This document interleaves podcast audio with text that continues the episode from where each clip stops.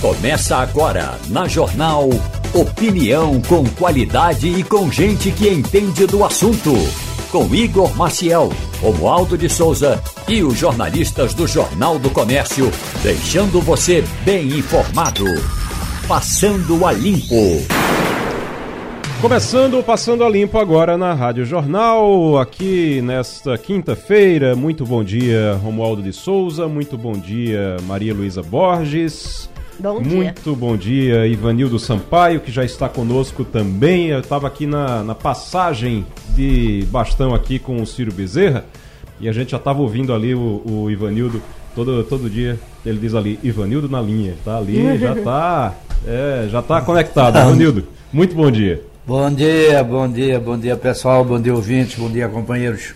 A gente vai falar hoje sobre estradas, daqui a pouquinho conversar com a Roberta Soares, que é colunista do JC, mas sobre esses 900 milhões que Raquel Lira anunciou ontem, o, a garantia desse empréstimo, 900 milhões de reais, para requalificação de rodovias pernambucanas, rodovias estaduais. A gente vai falar um pouquinho sobre isso. Eu estava postando agora há pouco no, no Instagram um vídeo falando sobre isso. Eu já escrevi no Jornal do Comércio, inclusive, também sobre o assunto. São duas coragens que eu digo que são necessárias para qualquer gestor público. A primeira é de assumir aquilo que não é de sua alçada oficial. E aí isso Raquel Lira fez recentemente quando disse que vai assumir com o Juntos pela Educação, ela vai assumir a educação infantil também, vai botar dinheiro na educação infantil, que é responsabilidade dos municípios. Ela disse lá, ó, vou fazer, ela disse inclusive aqui na Rádio Jornal, numa entrevista esta semana aqui sobre o Juntos pela Educação. Então ela disse lá que vai fazer. Isso é a primeira coragem. A segunda é você abrir mão daquilo que você sabe que não é capaz de fazer, que você não tem condição de fazer. E aí é o caso das estradas federais. Vai pegar esses 900 milhões agora e vai colocar nas rodovias estaduais, que estão muito, muito, muito necessitadas. E BR-232 que é federal, mas está sob tutela do Estado, é, BR-104 também passou por isso, vai devolver e dizer, olha, o governo federal vocês cuidam porque a gente precisa focar nas rodovias estaduais. Então você ter foco é algo muito importante. Mas a gente vai falar sobre isso também para saber quais são as estradas que vão ser beneficiadas com esses 900 milhões. PE15 eu sei que é uma, viu? PE15, atenção, PE15 eu sei que é uma delas.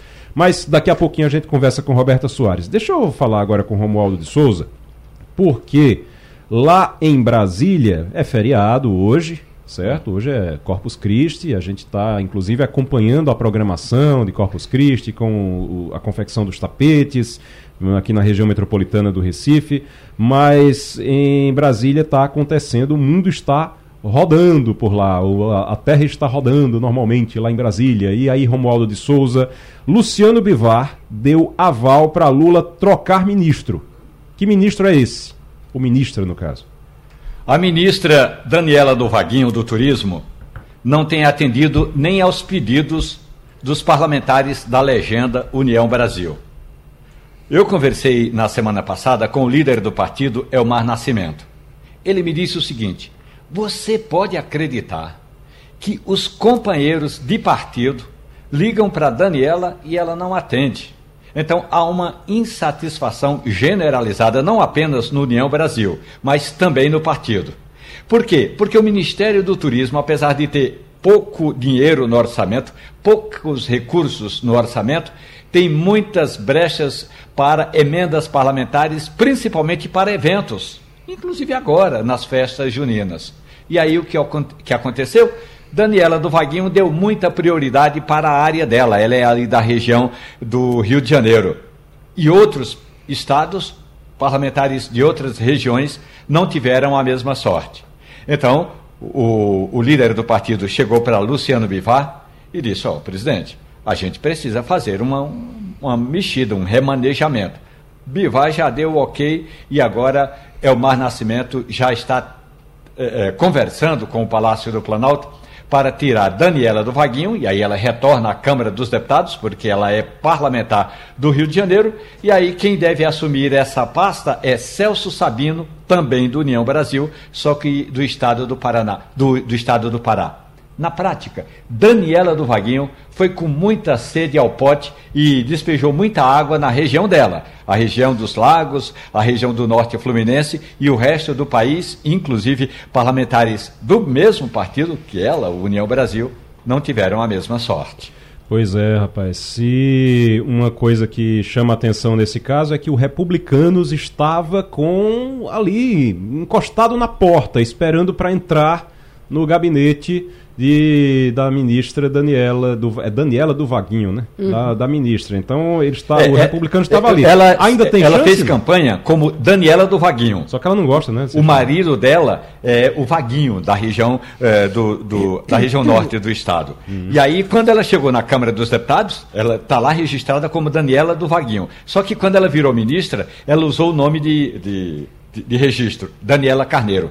Como ministra, ela é Daniela Carneiro. Como deputada federal, que ela, se ela voltar agora, volta como Daniela do Vaguinho. Vaguinho é o marido dela. Muito bem, mas o republicano estava na porta ali, esperando para entrar. Deu errado e agora não, não, não tem mais chance ou ainda tem outros espaços?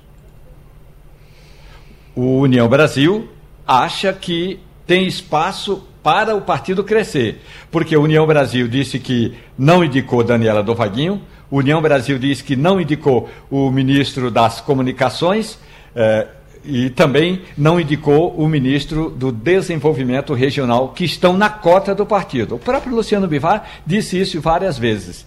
Então, se, é, se Lula quer União Brasil, vai ter de colocar gente que União Brasil indicar. Porque, olhe, esses três ministros estão na cota do partido, mas o partido não indicou. Aliás, o Valdez de Góes, que é o ministro do Desenvolvimento Regional, entrou muito mais por causa do apoio que recebeu do Davi Alcolumbre e não do partido em si.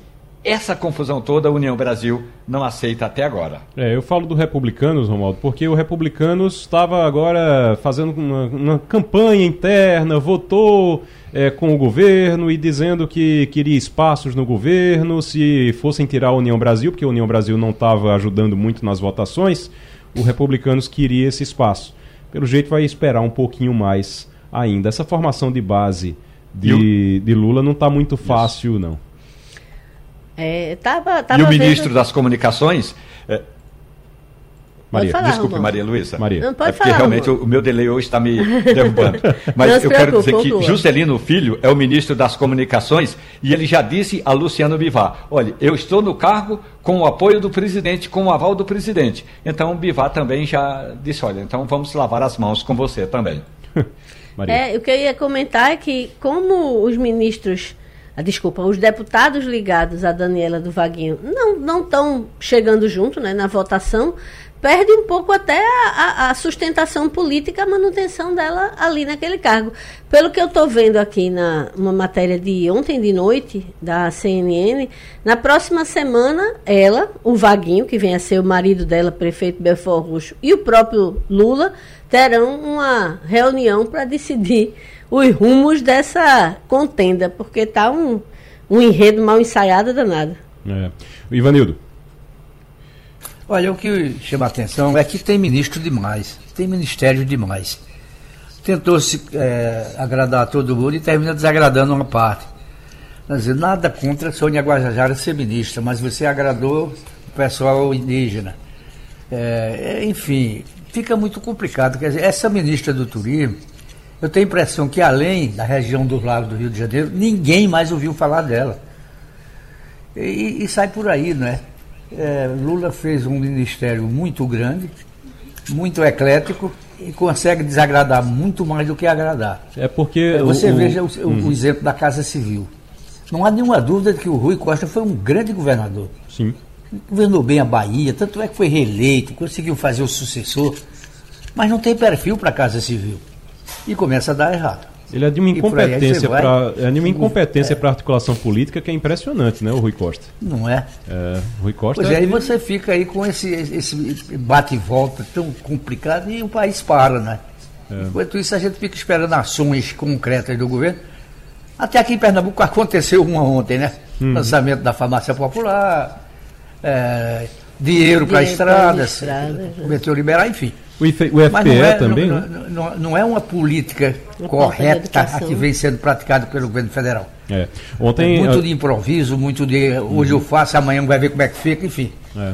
E a o... gente não pode pagar, pagar a conta por conta disso. O que a gente tem dessa visita de Lula aqui a Pernambuco ficou muita coisa, porque você tem a farmácia, a farmácia popular, o lançamento, o relançamento da farmácia popular. O, você tem o campus do IFPE em Paulista, com promessa de refeitório com, e com liberação de mais uma obra de 25 milhões em Olinda. Teve Raquel Lira anunciando esses 900 milhões junto com Lula para recuperar rodovias, mas lembrando, 900 milhões de um empréstimo, tá? 900 milhões de um empréstimo. Com, então assim, você tem realmente muita coisa. Saiu coisa para Olinda, para Paulista, para o Recife, é, para Pernambuco, mesmo para as estradas. Saiu muita coisa. Agora é algo, são coisas muito pontuais e a gente ainda vê muita, muito relançamento, né, Romualdo? A gente estava falando dessa história de relançar desde o início do ano que a gente diz é, é muito relançamento nesse governo. É, tem muita gente que diz por aqui, aliás, a semana passada eu vi de um futuro deputado, e quando eu falo de futuro deputado é porque também mais tarde a gente vai falar dessa confusão do Supremo Tribunal Federal que se meteu é, na, na vaga de Deltan Dallagnol. Dallagnol é do Podemos, então a vaga supostamente seria do Podemos. O TRE do o Estado do Paraná disse: não, não é do Podemos, é do PL. Então imposse o deputado do PL. E aí, quando o pastor ia ser, o pastor Sabino ia ser empossado, o Supremo disse: não, não, não, volta atrás, essa vaga é do Podemos. Então, essa confusão toda, eu vi na semana. E, e quem vai ser empossado é o Luiz Carlos Rauli. Aí o Rauli me disse o seguinte: ó, eu lá em casa eu ganhei de presente agora no dia do avô, que eu não sei quando é o dia do avô, mas ele recebeu no dia do avô, um presente de uma neta, uma Efrai. Hum. Então, o governo Lula é como se fosse uma Efrai. É um governo que está começando e por isso requenta muita coisa. Gente, o a, a, a Airfry faz com que alguns produtos fiquem secos. Então daqui a pouco não tem mais o que requentar. Roberta Soares já está conosco agora, nossa colunista de mobilidade no Jornal do Comércio, porque estava conversando ontem com Roberta e Roberta tem todos os detalhes desses 900 milhões de reais desse empréstimo, de como é que vão ser utilizados esses recursos. Roberta, muito bom dia para você. Bom dia, bom dia, Igor, bom dia a todos. É, dizer que eu tenho todos os detalhes é um pouco de exagero, né? Mas a gente conseguiu, até porque a governadora não deu todos os detalhes, a gente uhum. tentou obter esses detalhes ontem, mas não conseguimos. Uhum. Mas temos algumas informações. Em primeiro lugar, e é importante dizer que esses 900 milhões devem, até pelo bom uso do dinheiro público, né, devem ser para dar continuidade às obras da malha rodoviária estadual que foram iniciadas é, é, na gestão passada. Sim. Então, pelo que ela inclusive disse no, no discurso, a gente tem aí, ela citou três rodovias que estão em obras, né? a mais importante delas é a PE15, que é uma obra que inclusive tem tirado o sossego de muito motorista, porque foram iniciadas, abertas várias frentes no ano passado de atuação na PE15 e a obra já tinha uma previsão de dois anos, ou seja, já era uma, prova, uma, uma obra longa, é, é uma obra de requalificação, né? É, na época que, que se vendeu a coisa como uma reurbanização, né, é, é, acessibilidade, pedestre em primeiro lugar, todo, toda uma remodelagem da PE15, que é uma, uma, uma rodovia fundamental para a região metropolitana e principalmente para o transporte público. Então, uhum. essa PE15 iriam 175 milhões, era o pacote anunciado na época, 24 quilômetros, porque você vai pegar a PE15 e o corredor de ônibus Sim. da BR-101, ali a partir de Abreu e Lima, indo até. Certo. A outra obra que foi citada pela governadora é a PE 33, que também é uma obra, é, são 10, 9 quilômetros, é, no Cabo de Santo Agostinho, por que ela é emblemática? Porque há muitos anos se tentava viabilizá-la. Embora seja um trecho pequeno, é um trecho que dá um acesso direto ao campo, aos, ao campo da, da, do IFPE e da Universidade Federal Rural. Então, assim, o pessoal tinha muita dificuldade de chegar lá, a partir da PS 60 entrando. É, e a outra obra, essa obra foi iniciada também em 2022. Uhum. E a outra obra é a PE 17 em Jaboatão, seriam 12 quilômetros, é, conectando ali BR-101, Muribeca, na altura de Muribeca, e indo até a PE 7 em Jaboatão. Então, assim, ela citou essas três, são obras que de fato estão em andamento. A gente sabe, em outras conversas com a Secretaria de Mobilidade e Infraestrutura, que foram dados impressionantes. Tudo é número 7. Né? A gente está com 70% da nossa malha rodoviária com problemas. São 7 mil quilômetros da nossa malha rodoviária estadual, tá? as PEs.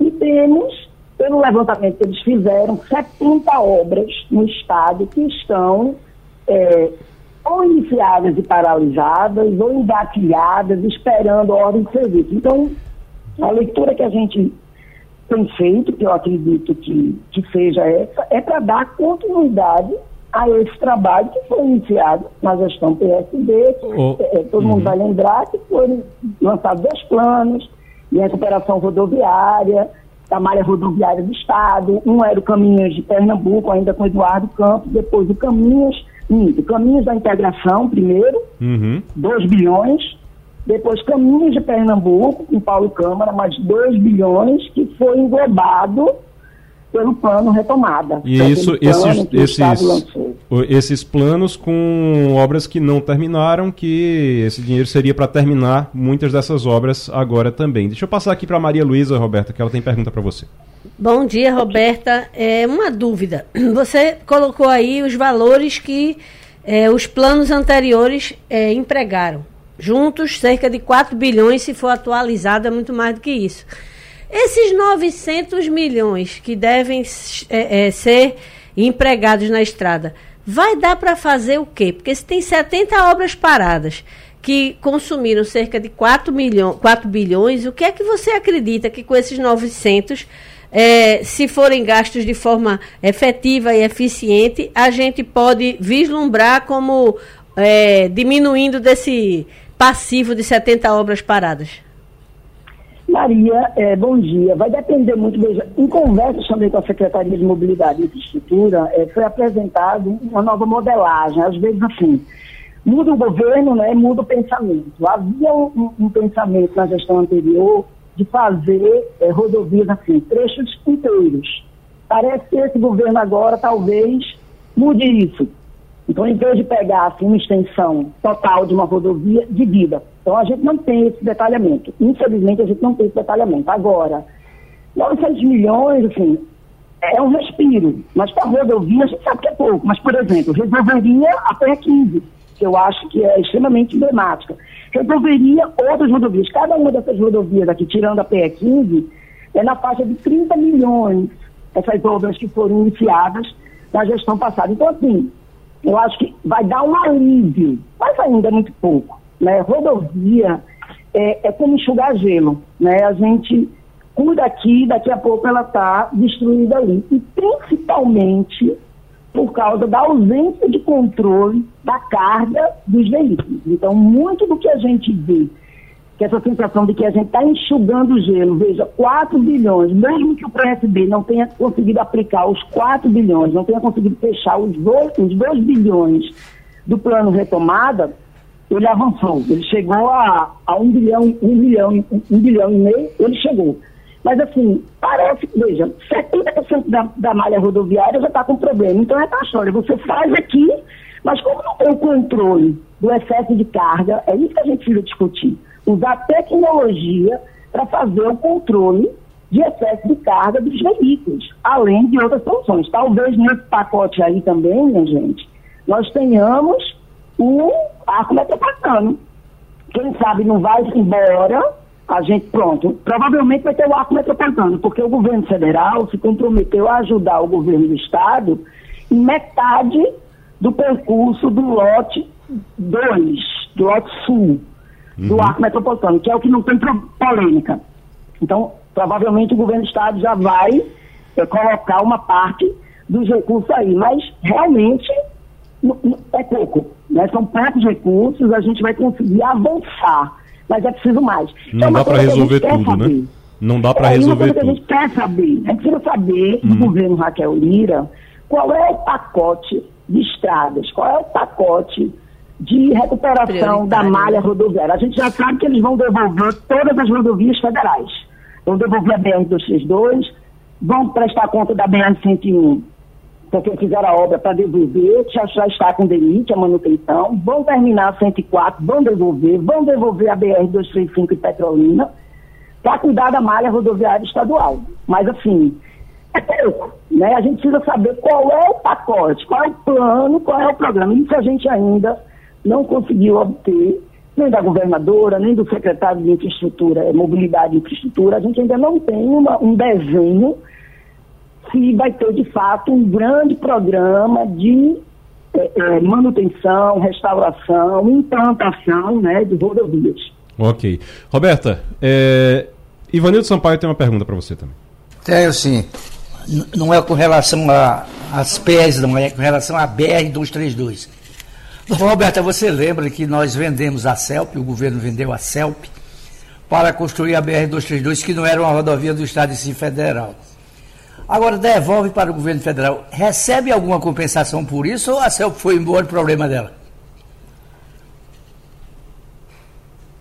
Estado já. Até a gente participou de um debate aí na, na própria Rádio Jornal, o professor Maurício Pina estava dizendo isso assim: o Estado já recebeu o desenvolvimento que o Estado obteve com a duplicação da BR-332, ele já recebeu esse dinheiro triplicado. Então, é como o professor Maurício Pina colocou. Então, esse dinheiro já foi. O Estado está se livrando é de um problema. Porque, veja, a BR-232, e aí a gente precisa dizer isso, né? Ela foi usada politicamente, infelizmente. Né? Ela era o símbolo do governo Jarbas Vasconcelos, que duplicou, foi ignorada por Eduardo Campos, principalmente Eduardo Campos, essa verdade precisa ser dita, o, PSB, mas Paulo, na gestão de Paulo Câmara, ele ainda voltou um pouco, só que ela chegou num estado tão ruim que o governo não podia mais ignorá-la. E começou a, a retomar, veja, a BR-232, minha gente, chegou a ficar sem contrato de manutenção. Quem entende de rodovia sabe o peso que isso representa. O descaso que o governo do Estado teve com a BR-232. Aí retomou, deu uma prumada. Só que são 300 milhões, Ivanildo, para restaurar. Veja, a, a BR-232 ela já chegou no limite dela.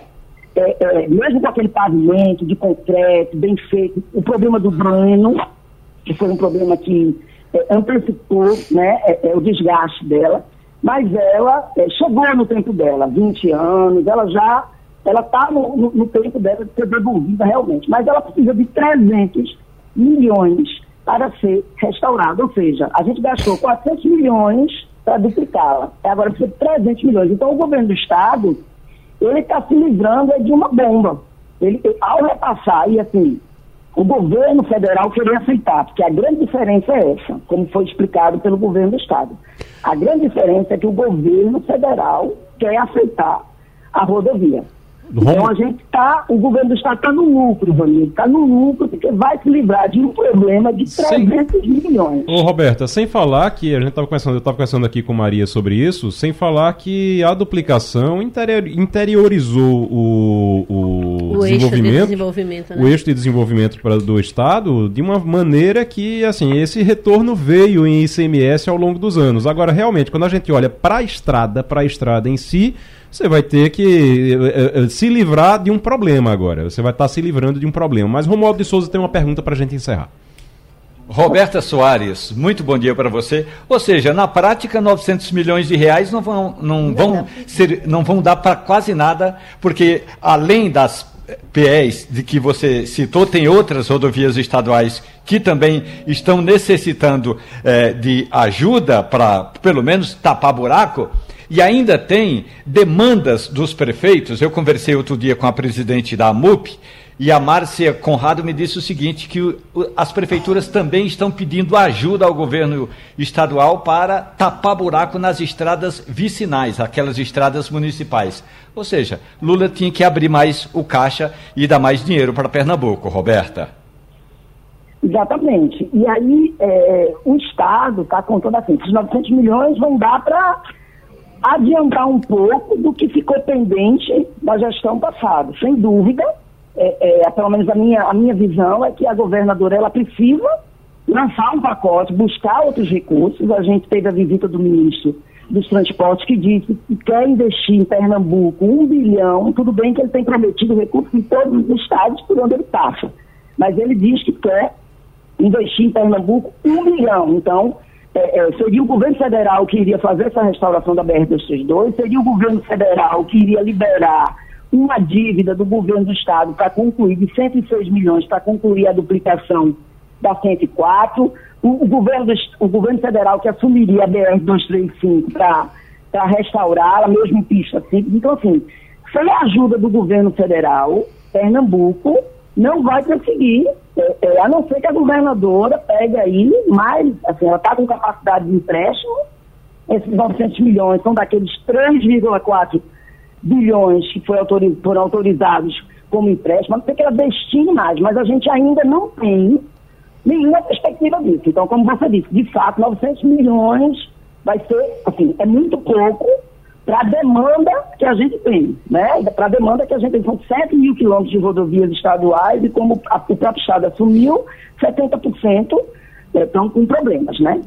Verdade. Roberta, Roberta Soares, colunista do Jornal do Comércio, colunista da, de mobilidade, especialista em mobilidade do Jornal do Comércio, muito obrigado pela conversa aqui no Passando a Limpo, na Rádio Jornal. O Romualdo, como é que está a situação, como é que está a relação de Arthur Lira com Lula?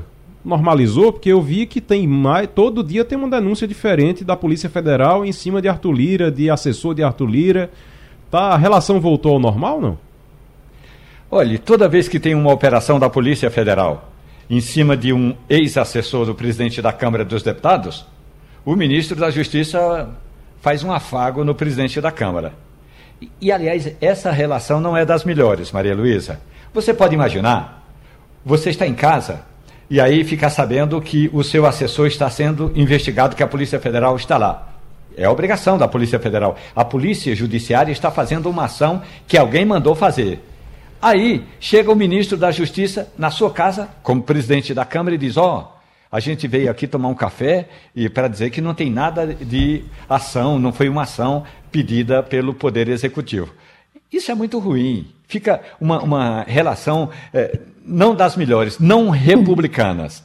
O presidente da Câmara dos Deputados tem dito a aliados que ele não acredita em coincidência, mas tem havido muitas coincidências. E essas muitas coincidências é, sempre que Lira peitou o Planalto, houve uma ação contra um, um dos seus assessores. Ou Lira escolheu mal os assessores, e em algum período se livrou deles, ou o presidente da Câmara dos Deputados sabe exatamente os assessores que tem, porque o Palácio do Planalto mandou o ministro da Justiça ir lá na casa de Lira dizer que não tem nada a ver com o Poder Executivo. Aí o, o mesmo ministro da Justiça, Flávio Dino, disse o seguinte: eu fiquei sabendo da ação da Polícia Federal com ação é, é, já em andamento. Era o mínimo, porque senão é quebra de sigilo. Muito bem. Fabiola Góes já está conosco? Fabiola Góes conosco, direto dos Estados Unidos, direto de Washington aqui com a gente. Deixa eu já chamar, fazer o seguinte, chamar logo o Ivanildo, Ivanildo para fazer pergunta para a Fabiola. Fabiola, bom dia para você. Olá, Bom dia, Igor. Bom dia, bom dia Ivanildo. Bom dia a todos. Ivanildo. Ô, Fabiola, a gente tinha nos Estados Unidos né, focos de incêndio na Califórnia. Focos de incêndio não. Grandes incêndios com vítimas fatais e prejuízos incalculáveis. Isso agora voltou-se para o outro lado do país? Olha, Ivanildo, a gente está vivendo aqui um momento como se não se via há muitas décadas. Pessoas que vivem aqui há muitos anos nos Estados Unidos que nunca tinham enfrentado essa quantidade de gás tóxico na atmosfera, cheiro de fumaça. Nova York está extremamente caótico. Aqui em Washington DC, a gente está também numa situação extremamente é, não saudável, vamos dizer assim, muito poluído mesmo. Para respirar fica muito difícil por causa das queimadas no Canadá. São mais de 400 queimadas, 250 delas estão descontroladas e essa fumaça toda está vindo aqui para a costa leste dos Estados Unidos e alguma área também no oeste. Então, aqui em Washington, por exemplo, eu recebi um alerta agora há pouco dizendo que vai chegar a cor roxa, que é pior do que a cor vermelha, e o nível de qualidade do ar está muito ruim. Ontem eu cheguei aí num, num alergista aqui onde eu faço tratamento e ele recomendou não saia de casa durante dois, três dias até essa fumaça se dissipar. Está ah, recomendando, inclusive, usar as máscaras, aquelas N95, aquela máscara cirúrgica normal não adianta. Então, realmente é uma situação bem complicada. Mais de mil, mil voos tiveram que ser atrasados. Mais de 120 voos em Nova York foram cancelados o principal aeroporto lá da cidade, um dos principais, ele teve que ser fechado, o LaGuardia, por algumas horas. Então a população está realmente enfrentando essa situação. o céu azul aqui de Washington, nessa época do ano, né, que já está mais quente, a gente está na primavera e já indo para o verão, o cenário é totalmente outro. Aqui onde eu moro é uma área bem perto aqui do edifício Watergate, é perto daquele George Washington Monument, que é aquele obelisco da cidade, a gente mal consegue enxergar o obelisco.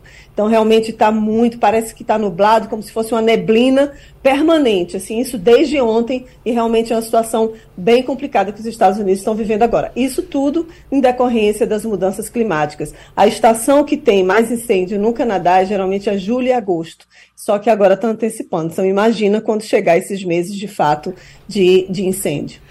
Fabiola Góes, direto dos Estados Unidos, aqui com a gente. Maria Luísa. É, eu vou falar de novo sobre os incêndios, Fabíola, porque pelo final aí da sua, da sua é, intervenção, a gente pode esperar que isso deve, ter, deve piorar e até se estender para a costa oeste dos Estados Unidos, porque o período mais intenso de incêndio na costa oeste é no alto verão, né? Julho, agosto.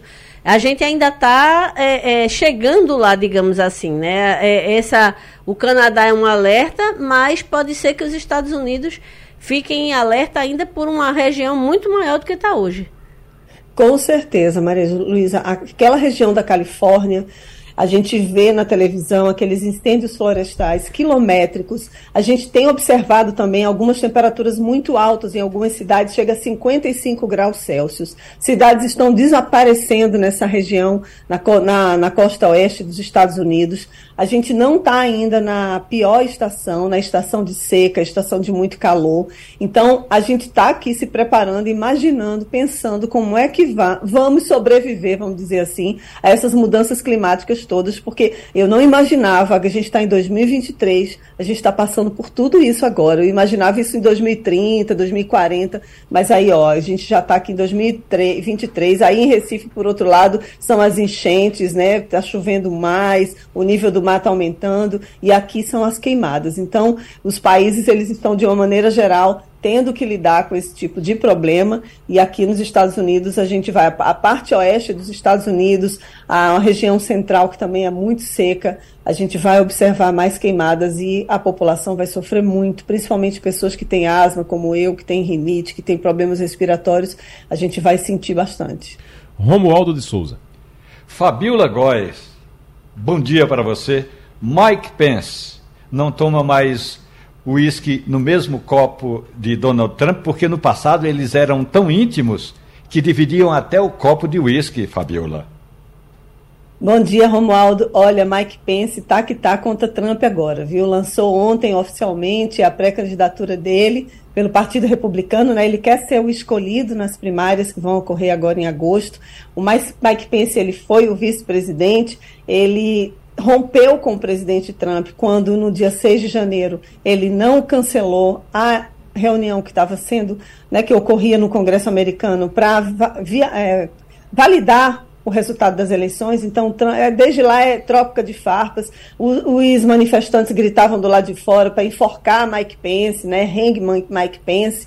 E o Mike Pence ontem deu uma entrevista no, no, na CNN e foi muito é, uma audiência muito grande aqui no horário nobre na televisão. E ele alfinetou Trump de todas as maneiras que ele podia. Ele, inclusive, disse que o Trump não tem condições de ser presidente novamente dos Estados Unidos. Né? Então, falou inclusive sobre os documentos secretos que foram retirados da casa de Trump.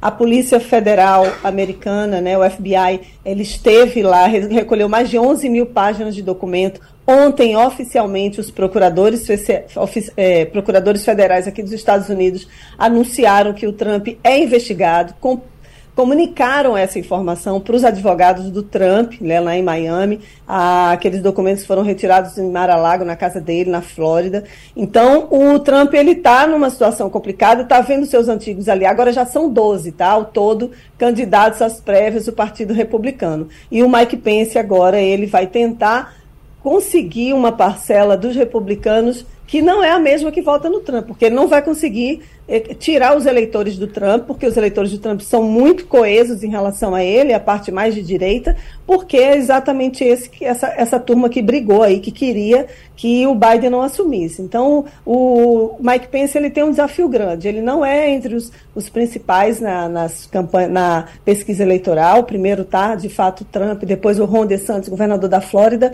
e o Mike Pence está em 5% ali entre as eleições, entre os republicanos, né, as intenções de voto. Então, ele pode ser que ele não, não consiga ser o candidato, porque ele realmente tem um eles estão desgostosos, né? Essa área mais radical aí que apoia o Trump está bem desgostosa com ele.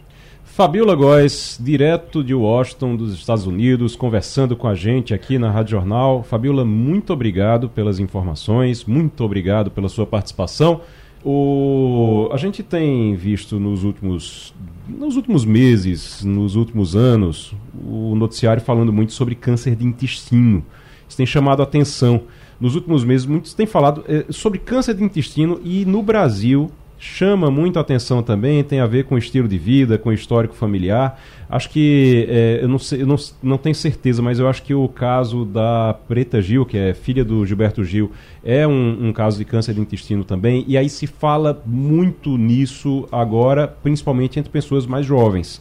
A gente está na linha com Jensen Fong, Dr. Jensen Fong, que é cirurgião oncológico do Hospital do Câncer de Pernambuco. Dr. Jensen, muito bom dia, seja muito bem-vindo. Alô? Bom, vamos tentar refazer o contato com o Dr. Jensen Fong, mas uh, você ainda não se tem dados sobre o aumento de casos entre adultos com menos de 55 anos, mas um estudo recente da Sociedade Americana de Câncer, que serve de parâmetro para retratar essa mudança epidemiológica, mostrou que a proporção de casos de câncer de colo retal nessa faixa etária aumentou de 11% em 1995 para 20% em 2019. E aí, aqui você tem muito esses casos, né, Maria? É, e, e, na verdade, eu acho que o que tem causado muito alerta é a, a, o, o, noticiário de pessoas famosas que estão vindo a público falar da doença. Eu acho que tem o caso de Preta Gil, né? Que uhum. é, o pai dela já falou, Gilberto Gil, ela mesmo já esteve, já veio a público falar.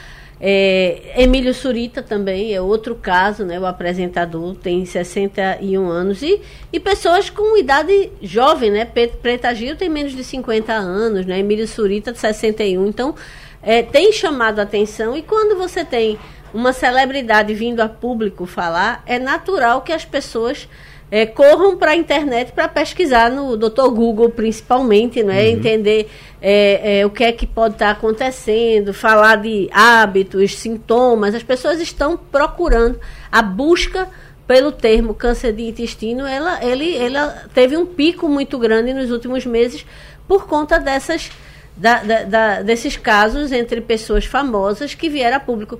Uma coisa que eu acho importantíssima é que as pessoas perderam o medo de falar da doença. Isso. Né? Eu, eu venho isso, de uma é família. É eu venho de uma família com vários casos. Eu perdi minha mãe para essa doença e minha mãe não pronunciava o nome. Né? Ela, ela falava CA, ela não dizia o nome completo. Né? E assim, isso era muito comum. E é importante um, que as pessoas. Um estigma, era um estigma até você citar o. É, o, é como se o, o, simples nome piorasse o quadro, sabe? As pessoas tinham é, é, medo. E como você hoje vive uma, uma, uma sociedade altamente. É, como é que eu posso dizer? É, é, conectada, né? As pessoas falam muito, as pessoas. É, todo mundo tem sua, sua própria rede social, sua própria rede de conexões e, e, e, e não e muitas vezes o que você diz repercute para muito além do círculo que você conhece de pessoas. Então, essa, essa, essa desmistificação pode ser um fator importante na, no, no, processo de prevenção. É verdade. A gente está tentando refazer o contato com o Dr. Jensen Fong. Tá na, tá... Temos já? Dr. Jensen, o senhor me ouve? Ah, tá passando. está conectando agora. Para a gente conversar então sobre câncer de intestino, principalmente sobre câncer de intestino, mas eu acho que essa é, falar mais sobre o assunto ajuda. Desmistifica. Ajuda, desmistifica e ajuda ajuda bastante realmente. A e prevenção a, ajuda a detecção da doença nos seus primeiros estágios. Ajuda é, é, a, e que a gente sabe que a chance de cura é sempre muito maior se a doença for detectada rapidamente. É. Então, essa, essa, esse tipo de, de exposição do assunto eu acho benéfico. Deixa eu, será que agora a gente conseguiu? Doutor Jensen, o senhor me escuta? Bom dia, tudo bom bem, dia. Bom dia, Maria Luísa. Bom dia, Romualdo. Agradeço a atenção. É, é um prazer conversar com vocês e agradeço também a atenção dos telespectadores e dos ouvintes. Doutor Jensen Fong, o, o senhor é cirurgião oncológico do Hospital do Câncer de Pernambuco, como eu tinha dito, e a gente está falando aqui sobre câncer de intestino e muita gente fica. Uma coisa que se tem falado muito, ó, câncer de intestino aumentando a incidência. E aí eu pergunto, tem a ver com alimentação? Primeira pergunta, acho que é, é, é a maior dúvida de todo mundo. Tem a ver com alimentação? Sim. É, nós temos uma situação bastante delicada em relação ao câncer do intestino. E lembrar que quando a gente fala do câncer do intestino, nós estamos falando principalmente do câncer coloretal, que é o câncer do intestino grosso e do reto. Ele está muito associado ao consumo de alimentos industrializados, de embutidos, de alimentos defumados, tá certo? Isso sim tem muita relação com, esse, é, com esses costumes da vida moderna de fast food, de alimentos enlatados. Então, sim, nós temos uma relação importante entre a alimentação e, a, e o câncer coloretal. Entendi. O, mas eh, seria realmente os embutidos, por exemplo, os, os, quando o senhor fala de enlatados, há embutidos também, porque aí entra é, salsicha, aquelas Isso também faz parte, não? Isso sim faz parte. É, nós temos um, é, uma relação já conhecida entre é, esses alimentos e alimentos industrializados em geral uhum. e o aumento da incidência do câncer coloretal. É importante lembrar é, que o câncer coloretal é um câncer que já era muito prevalente na nossa sociedade e no mundo inteiro. É um desafio clínico em todo o mundo a questão do, colo, do câncer retal, né? Então, com o avançar da vida moderna e com essa questão da alimentação associada à fast food, associada à industrialização dos alimentos, nós conseguimos enxergar um aumento da incidência e do diagnóstico desses casos, inclusive em pacientes mais jovens. Entendi. Uh, Romualdo de Souza. Doutor, como vai o senhor? Jensen Fong, eu tinha uma pergunta que me veio outro dia eh, assistindo a um desses debates da medicina e que além dessa questão toda do chamado hábito alimentar, um dos médicos, um especialista numa, da Universidade uh, Universidade de Brasília, UNB, ele dizia o seguinte: até o, o jeito, o hábito de dormir, dormir mais ou dormir menos, pode, se não provocar, mas fortalecer a chegada da doença. Até isso também pode provocar, doutor Jansen? Romualdo, excelente pergunta.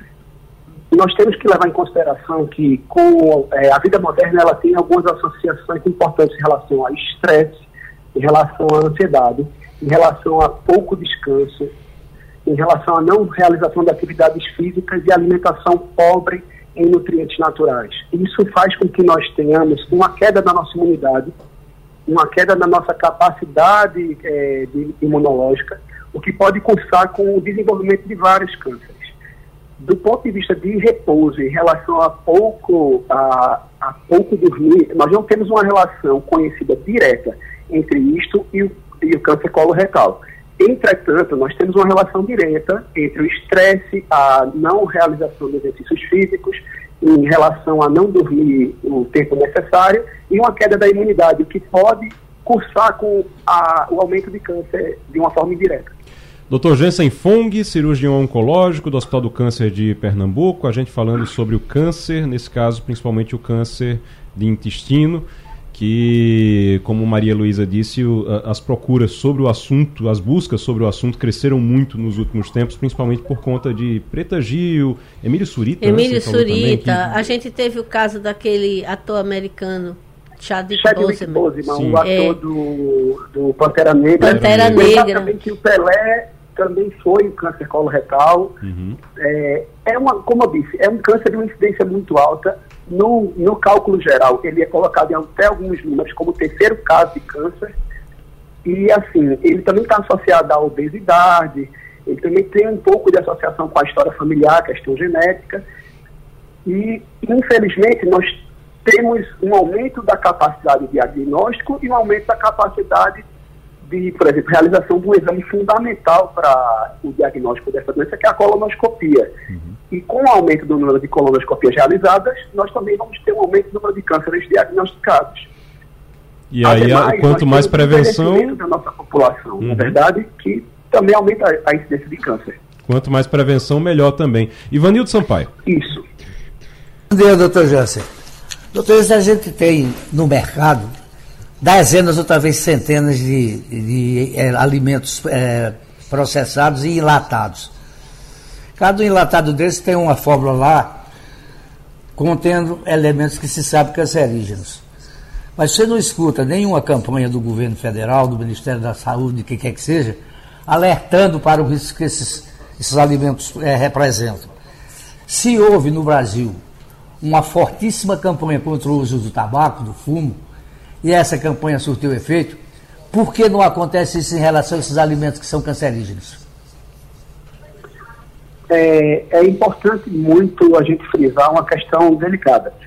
É, o, o processo de industrialização, ele também cursa com outros, é, com outros, é, outros comemorativos. Nós temos que deixar o alerta para a população que a situação da alimentação saudável, do hábito de nutrição é, envolvendo todos os componentes de uma alimentação com vegetais folhosos, com frutas, com verduras, e que acabam sendo alimentos mais frescos, eles têm um fator de proteção e de qualidade na vida dos pacientes e das pessoas em geral, e na conformidade da questão de saúde. Entretanto, a industrialização, ela também, apesar de ter tantos prejuízos e necessitar desse tipo de de informação à população, ela também permite com que a, a, a alimentação ela, ela também chegue de maneira, digamos assim, ainda é, possível de ser consumida em muitas situações. Então, lógico, nós temos muitos prejuízos de muitas dessas formas que você falou, de conservantes e de, da industrialização em geral. Mas não, não cabe agora a gente chegar e fazer o juízo de valor puramente pelo que pode fazer de pior e o que pode fazer de melhor, e sim alertar. A informação ela é importante em relação à escolha e em relação à preservação da saúde. Até porque nós temos uma situação alimentar no Brasil bastante delicada, uma taxa de desnutrição ainda muito alta. E, infelizmente, esses alimentos industrializados ainda estão sendo selecionados para esse tipo de combate, a desnutrição, a fome, que é, é uma questão social e econômica do nosso país. Mas fica com certeza o alerta. A necessidade de consumo de alimentos mais saudáveis, a, é, o acompanhamento nutricional, ela vai cursar com a melhora da saúde e diminuir a incidência de certos cânceres. Muito bem. Maria Luísa. Bom dia, doutor Jansen, muito obrigada por aceitar nosso convite. Eu estava lendo uma reportagem é, sobre um, um evento realizado pela Sociedade Americana de Oncologia em Chicago, um evento bem recente, é, que fala exatamente desses hábitos, mas alguns me causaram uma, até uma certa surpresa. Eles falam, por exemplo, que também pode estar associada a, a, a um aumento de incidência o uso indiscriminado de antibióticos, é, a realização de muitas cesarianas, inclusive algumas desnecessárias. Eu queria que o senhor explicasse melhor, porque esses são, são fatores que eu propriamente desconhecia como sendo é, possíveis é, é, é agravadores do risco. Muito boa pergunta, Maria. Veja Bem, a gente tem que levar em consideração que a utilização de antibióticos, ela muda a microbiota intestinal, ela pode modificar toda a questão metabólica do intestino, e aí isso pode evoluir como, por exemplo, com a proliferação de situações é, desconfortáveis e problemáticas a longo prazo para o intestino grosso, como inflamações constantes, diarreias. Isso não está diretamente associado, não existe ainda essa prova causa-efeito em relação a isso e ao câncer coloretal. Mas nós temos é, a grande suspeita que se está associado. Obviamente, antibiótico é uma coisa muito importante para o tratamento de diversas doenças. Lembrar que no século, no começo do século XX, uma das grandes causas de morte eram as infecções, pneumonias, infecções em gerais, e os antibióticos vieram para mudar essa epidemiologia. Mas o uso indiscriminado de maneira não regular, não acompanhada de maneira médica, infelizmente pode cursar com uma série de problemas e nós temos uma suspeita grande que isso pode cursar com problemas, inclusive, com a, com a questão do câncer. É importante também citar que essa questão das cirurgias, da cesárea, ela também está associada a, uma questão de é, fatores inflamatórios e fatores é, que não são naturais à, à evolução natural da, do corpo humano, que pode cursar com situações de câncer. Lembrar que, por exemplo, nós temos uma relação completamente é, causa-efeito de pacientes com doenças autoimunes, com inflamações crônicas e a, a incidência de diversos tipos de cânceres, incluindo o câncer coloretal. Muito bem. Doutor Jensen, eu estava olhando aqui no caso do, do câncer, é, desse câncer coloretal, do câncer do intestino, e o pessoal estava me passando, o Germano estava me passando aqui, a cantora Simoni está em tratamento câncer de intestino. Neguinho da Beija-Flor, também, é, um caso de, de, de, câncer de intestino. O ator Luiz Gustavo é, também morreu em decorrência de um câncer de intestino. O senhor citou Pelé, teve também outro jogador de futebol, Roberto Dinamite, também foi um câncer de, no cólon, né, que é uma, regi uma região do intestino. E eu, eu queria saber, antes da gente encerrar, é, doutor Jensen, sobre o câncer de Hebe Camargo. Fala do câncer do peritônio, mas é, faz parte também? Como é que.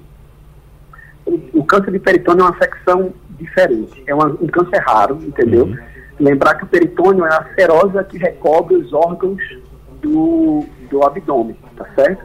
É um câncer de Hebe Camargo, era um câncer, até onde eu lembro, eu não lembro certeza absoluta qual era o tipo histológico, mas eu lembro que ele era um câncer raro, que, se eu não me engano, era parecido com o câncer do ex-presidente José de Alencar, que também passou por diversas cirurgias no peritônio. Sim. É importante salientar que o câncer no peritônio, quando é uma metástase de outro sítio de câncer, na verdade ele não é originário do peritônio, é o que a gente chama de uma metástase. O câncer coloretal tem essa capacidade da metástase no peritônio. Inclusive, muitas vezes, o diagnóstico é feito em doença avançada já com essa doença acometendo o peritônio. Mas não só de notícias ruins a gente vem alertar a população.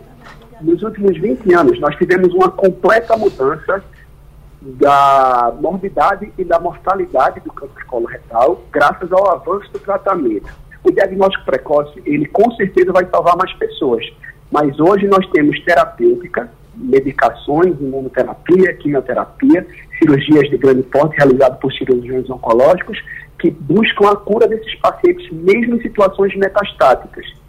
É, gostaria de salientar, por exemplo, que pacientes hoje, é, do século XXI, no ano 2023, mesmo já com metástases peritoneais, metástases em fígado, metástases em pulmão, ainda passam por situações de tratamento farmacológico e cirúrgico buscando a cura. Então, o câncer coloretal, ele é um câncer muito conhecido da medicina moderna e da oncologia, até para o seu tratamento. E hoje o nosso arsenal para o combate dele é muito amplo. Óbvio, é importante salientar que a idade de corte para toda a população, se possível ter acesso ao exame que diagnostica, é a colonoscopia aos 50 anos e 5 anos mais jovem nos pacientes que tiverem estado, idade é, idade de 45, história familiar na família de câncer coloretal. Então isso é, isso é importante. Assim, a partir de 45 desculpa, anos, a partir de 45 anos, é, fazer a colonoscopia se tiver histórico na família, se tiver algum histórico na família. Exato. E a partir de 50 anos, fazer sempre com, pra, com prevenção, né? A população em geral. Muito bem. Que é um exame de não tão fácil acesso na nossa rede pública. Uhum mas de extrema importância para o diagnóstico precoce e até para o tratamento durante a própria colonoscopia, para que não se desenvolva um câncer mais grave ou que não se possibilite a, a, a, o, o acontecimento desse câncer. Muito bem. Tá bom, então. Dr. Jensen Fong, cirurgião oncológico do Hospital do Câncer de Pernambuco, conversando com a gente sobre câncer do intestino. Muito obrigado, Dr. Jensen. Muito obrigado a vocês, eu agradeço a todas as perguntas e é um prazer e uma honra participar do programa. Duas notícias boas aqui chegando. Selic menor à vista, com IPCA mais baixo, o mercado vê corte de juros em agosto. Então, taxa de juros pode cair, a taxa a tal da taxa Selic, que é, é a grande polêmica entre o governo e o Banco Central, pode cair em agosto. O pessoal já está achando que esse corte vai acontecer. Outra notícia e aí de inflação. O Brasil pode ter inflação negativa em junho, dizem especialistas.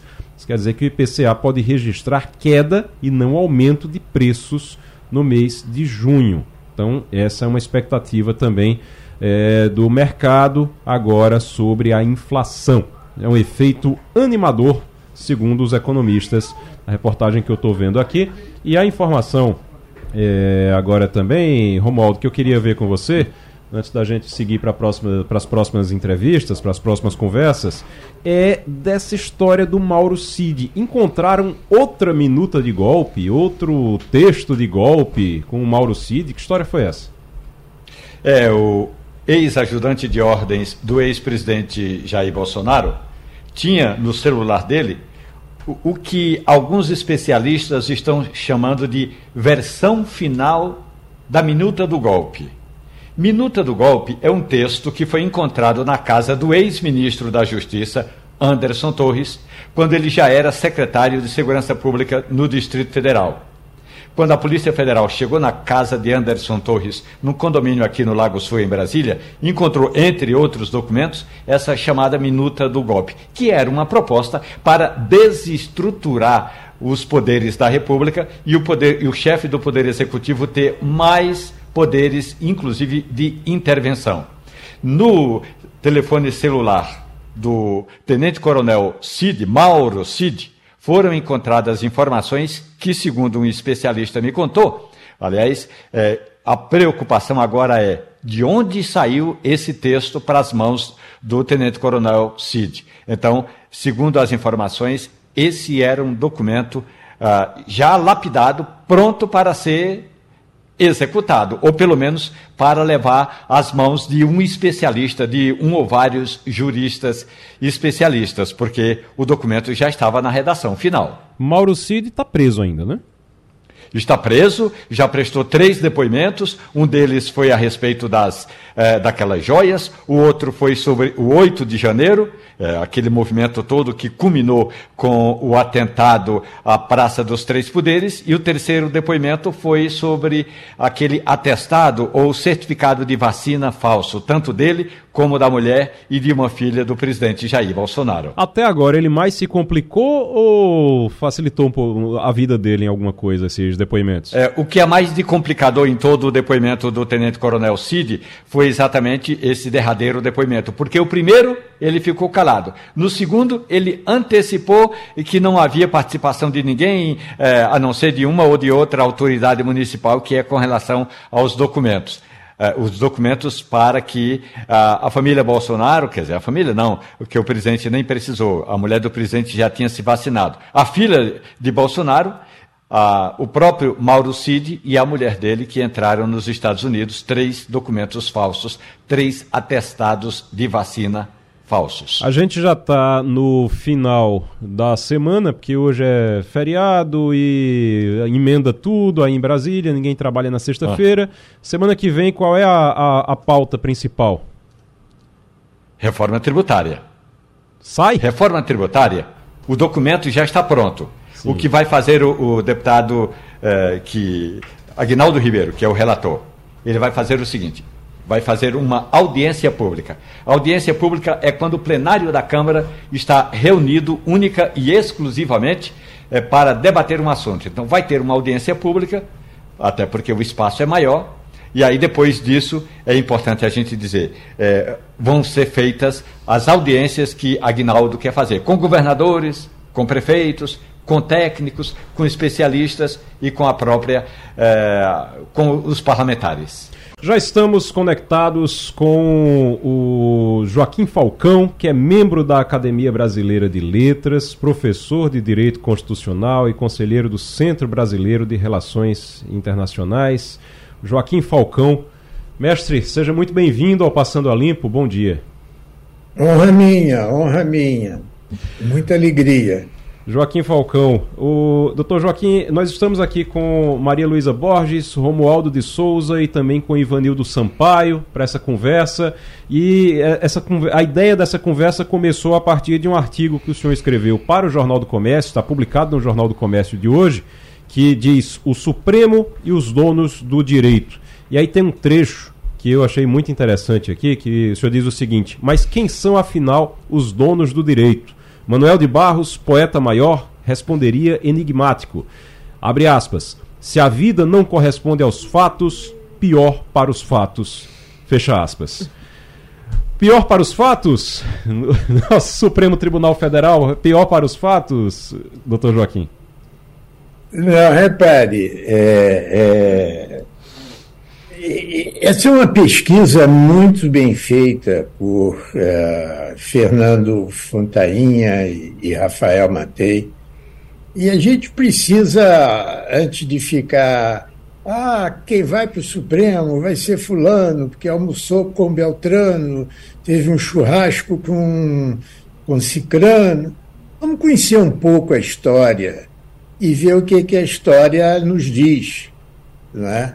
Então, aí é, é uma busca muito bem feita é, e que traz algumas, alguns fatos. Né? É, repare, de 88 para cá, sabe quantos ministros do Supremo vieram de Pernambuco? Hum. Pergunta a você. Não. Nenhum. Nenhum. Nenhum ministro veio de Pernambuco. Em compensação, dois vieram de Monteiro da Paraíba, é, Jaci e, e Rafael Maia. Por que isso? O que é essa elite? Como é que a gente entende melhor indicar fulano supremável? Quem é o supremável? Como é que você se tem a ambição e se torna supremável? Esse é o roteiro. Esse é o roteiro. Então a gente está trazendo os fatos. É interessante. O Manuel de Barros, é. que você pegou bem, Sim. é mais uma é, só tem uma coisa que a certeza nos conduz: é a dúvida. Então eu estou trazendo fatos aí, cada um é, avalie ele. É, o, o, artigo, no é. artigo, Dr. Joaquim traz é, vários dados sobre, a, sobre o, o, Supremo Tribunal Federal, dentro dessa polêmica toda de o Supremo Tribunal Federal está ali, ah, esco, escolheu o Zanin, Zanin é, tá certo ou tá errado, Zanin pode ser escolhido ou não. E aí o Dr. Joaquim traz nesse texto vários dados para mostrar o que é o Supremo Tribunal Federal. Maria Luísa Borges. Bom dia, doutor Joaquim. Muito obrigada por estar com a gente. É, o seu artigo é, é, é interessantíssimo porque ele só, só traz dados. Né? Basicamente, a pesquisa avaliou as origens, o relacionamento com partidos, o relacionamento até é, geográfico. Né? O senhor coloca que a, a necessidade de uma atuação em Brasília é, recorrente para que essa nomeação termine se sucedendo. É, a gente tem um modelo de, de indicação ao Supremo que é validada né, após uma sabatina no, no Senado Federal, é, que é um modelo muito similar ao que acontece nos Estados Unidos. É, a pesquisa talvez indique que esse modelo não está sendo suficiente para garantir uma corte totalmente isenta nesse processo?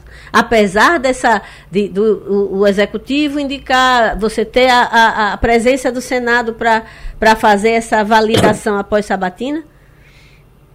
Maria, é, é, é, obrigado aí por sua pergunta, mas repare, aí eu vou começar com outra citação.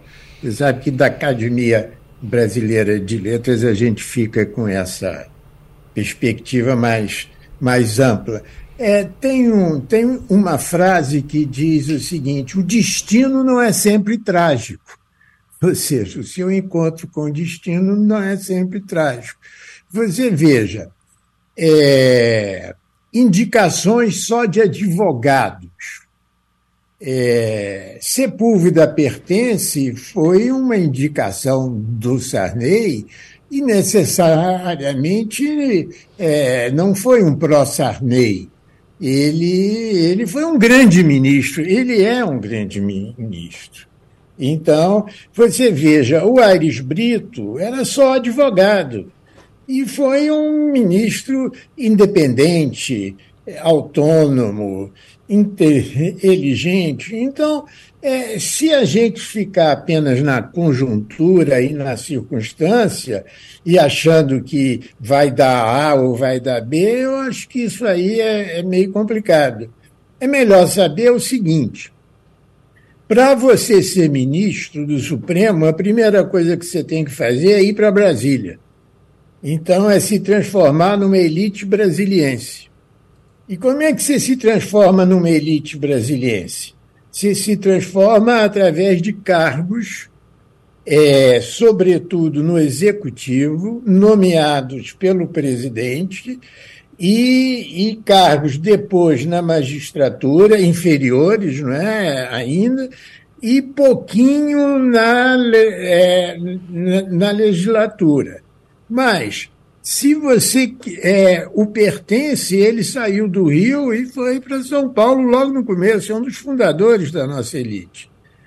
O Alexandre Moraes, ele saiu de São Paulo, não saiu, etc., mas foi para Brasília, foi ser ministro, foi ser isso, aquilo. Então, a primeira regra, se você tem ambição de ser ministro, é a seguinte: saia de onde está e vá para Brasília, porque lá é onde as coisas ocorrem. Então, elite brasiliense, primeiro de tudo. Seja alguém dessa elite. E aí você terá mais chances. Vamos agora para Brasília. Romualdo de Souza.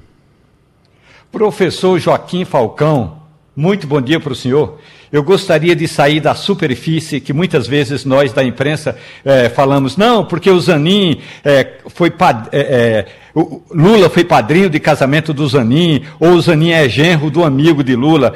Dando um pulo além dessa superfície, doutor Joaquim, Joaquim Falcão, eu, eu perguntaria ao senhor o Congresso Nacional, a Comissão de Constituição e Justiça, não do ponto de vista legal, porque, legal tudo bem, mas do ponto de vista eh, de conteúdo, ela está devidamente apropriada para fazer uma sabatina de um ministro da Suprema Corte?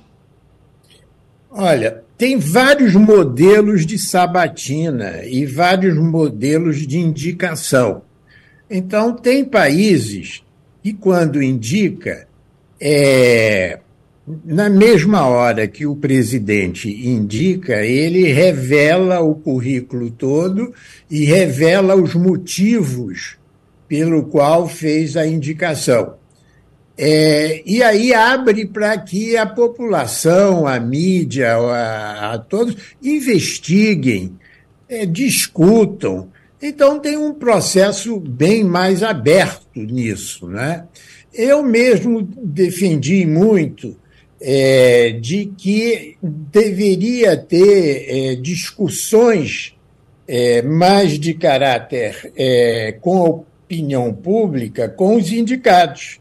É, então, um processo bem mais aberto do que isso. Agora, o Supremo é um órgão político, por excelência. É um órgão político.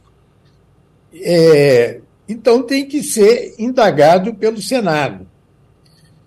Qual vai ser a função do Senado aí? Vai ser avaliar a qualidade dele, a qualidade, o notório saber, que é uma palavra muito vaga. Na pesquisa mostra que é, eles tentam, o ou tentam ou conquistam o notório saber através de títulos, mestrados, doutorados, titulações, etc. Tal. Mas isso não basta evidente, e tem ministros que não têm títulos, não é? Notório saber é uma coisa muito ampla. E também a função do Senado é porque o queira ou não queira, o Supremo não é um órgão apenas de recursos, é um órgão político. Então o Senado vai fazer uma análise política. Então é, a questão não é a, a, a, a politização, essa é bem-vinda. A questão é que realmente não vale pegadinhas, não vale como tentaram lá fazer com a Rosa Weber, né, que se mostrou uma grande ministra, né, é, mas tentaram ver, mostrar a insuficiência dela e não o caráter, a vida, é, o que já fez, e vão tentar buscar o que, que ele vai pensar sobre o futuro. Não é? Por exemplo, o que, que o ministro hoje vai pensar sobre a regulação da, da, de fake news e de Googles, etc, etc, tal, porque esse é o assunto do dia. Né? Então, eles vão tentar buscar isso. E o ministro vai tentar não dizer, é, responder não dizendo, porque ele não quer avançar seu voto. Uhum. Não é? Então, isso, e se, te, e se essa sabatina for transmitida pelo rádio, pela televisão e tudo, está fazendo um grande bem ao país. Ivanildo Sampaio, a gente está conversando aqui com o jurista Joaquim Falcão, também é membro da Academia Brasileira de Letras, professor de Direito Constitucional e conselheiro do Centro Brasileiro de Relações Internacionais. Ivanildo. E ex-colunista do Jornal do Comércio, você esqueceu de dizer. Também, isso é muito importante também. Professor Joaquim Falcão. Me diga uma coisa, é, quando o Bolsonaro foi presidente da República, ele dizia sempre que colocaria no Supremo dois ministros extremamente evangélicos. Colocou um, primeiro, que foi o Nunes Marques, que pode entender muito de Bíblia, mas parece que entende pouco de direito.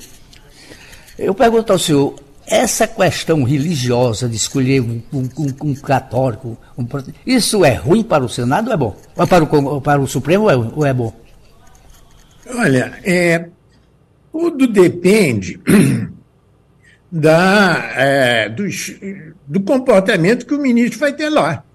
Se ele for ter um comportamento absurdamente evangélico, é ruim. Você tem é, é, dois, dois, dois ministros, ao menos que eu saiba, o, o Fux e o Barroso, de origem lá judaica. Mas se eles se comportarem como é, militantes é, é, da causa judaica, é muito ruim, não é? Agora, é, você diria, uma certa pluralidade é boa. Lógico que é bom. O Supremo tem que ser plural. Não, é? não pode ser monocrático, ou seja, um só juiz decide por todos. Isso é uma patologia grave e que o Supremo até hoje não conseguiu se livrar disso. Além de tudo, isso é inconstitucional. Por quê? Porque quem tem o poder de decidir não é o ministro sozinho. Quem tem o poder de decidir é o colegiado. Então, quando se diz é, o Supremo decidiu na decisão do ministro tal, não, está errado. Supremo não pode decidir na decisão de um ministro, tem que decidir na decisão do colegiado. Então, Ivanildo, você veja, e tem um, um assunto que está na ordem do dia também, é que esse modelo de tripartição é, e foi, foi importado por Rui Barbosa, né? E não passou na alfândega da realidade do Brasil. Gilberto Freire, nosso grande Gilberto, dizia que os juristas nossos precisavam de fazer psicanálise, que é para chegar ao Brasil. Veja o que está ocorrendo nos Estados Unidos hoje. O Clarence Dias, que era ministro já de décadas, né, descobriu-se agora que ele tem é, alguns financiadores não é, com interesses no Supremo. E isso é que é ruim. Isso é que é ruim. Mais ainda, descobriu-se que a, mini, a, a esposa do presidente do Supremo, John Stevens, ela tem uma empresa para indicar estratégias de advogados no Supremo.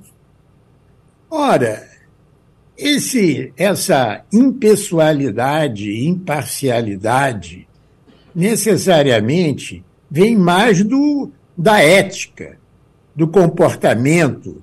Daí é importante se saber um pouco a sinceridade, a autenticidade dos ministros na história. Essa pesquisa é feita por um colega meu que trabalhou comigo na, na FGV, Fernando Fontainha, e o Rafael, e é uma, que é professor da, da USP, e é uma pesquisa inédita, inédita e muito útil.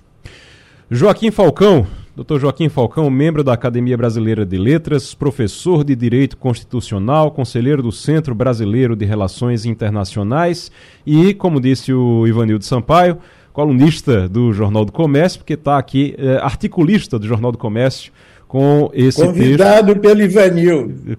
Olha aí, tá vendo? Convidado pelo Ivanildo e também para o Jornal do Comércio, o Supremo e os donos do direito, o texto que está no Jornal do Comércio de hoje, inclusive, Supremo e os donos do direito. Vou é, é, convidar então todo mundo a dar uma lida no Jornal do Comércio de hoje, que está muito bom o texto. O doutor Joaquim Falcão está conversando com a gente aqui exatamente sobre isso. Doutor Joaquim, muito obrigado. Professor, muito obrigado pelas, pela conversa. Obrigado e vamos ver é, eu não posso, porque eu tenho 80 anos, mas vamos ver se um pernambucano, Lula, indica um pernambucano para o Supremo, que está precisando, né? Muito bem, ótimo. Obrigado, valeu, doutor Joaquim. A gente conversou com o Dr. Joaquim Falcão, que é professor de Direito Constitucional, membro da Academia Brasileira de Letras, aqui sobre o texto que ele está escrevendo hoje no Jornal do Comércio, que ele escreve hoje no Jornal do Comércio, sobre o Supremo Tribunal Federal. E cita também Zanin, Cristiano Zanin, essa indicação de Lula do Cristiano Zanin. Cristiano Zanin, aliás, eu estava vendo uma notícia aqui, Romualdo, que já está é, tentando se descolar um pouquinho daquela conversa do, do, do discurso progressista do PT para poder ver se consegue agradar todo mundo lá no Senado e também no STF, né? Está circulando em Brasília. É, o advogado Cristiano Zanin também contratou uma empresa de treinamento de entrevistas. Portanto, é aquela sabatina que ele vai passar, que ele vai enfrentar lá na Comissão de Constituição e Justiça, é como se fosse uma longa e demorada entrevista coletiva. Então, essa empresa já está recrutando profissionais para entrevistarem, para sabatinarem o Cristiano Zanin. Mas aí tem que ser alguma coisa mais arrochada, porque se for uma coisa, um encontro de amigos, aí não vai treinar muito o Zanin, não, porque o Zanin é, precisa estar destravado, e aí, como disse o doutor Joaquim Falcão, tem que responder às perguntas dos senadores, porque senão ele perde voto. Então ele vai estar sendo treinado também para essa área de dar entrevista e também vai ter uma equipe de assessores, porque ele vai andar, ele vai ter de ir em cada um dos 81 gabinetes, dos 81 senadores, ele vai dar entrevista, vai ter de conversar também com a imprensa. Então todo esse campo aí já está sendo preparado aqui em Brasília. Romualdo de Souza, muito obrigado pela participação hoje mais uma vez aqui na bancada do Passando a Limpo. Ivanildo Sampaio, muito obrigado, bom dia. E Maria Luísa Borges também, muito obrigado. Passando a Limpo fica por aqui. Um grande abraço e até amanhã. A Rádio Jornal apresentou opinião com qualidade e com gente que entende do assunto. Passando a Limpo.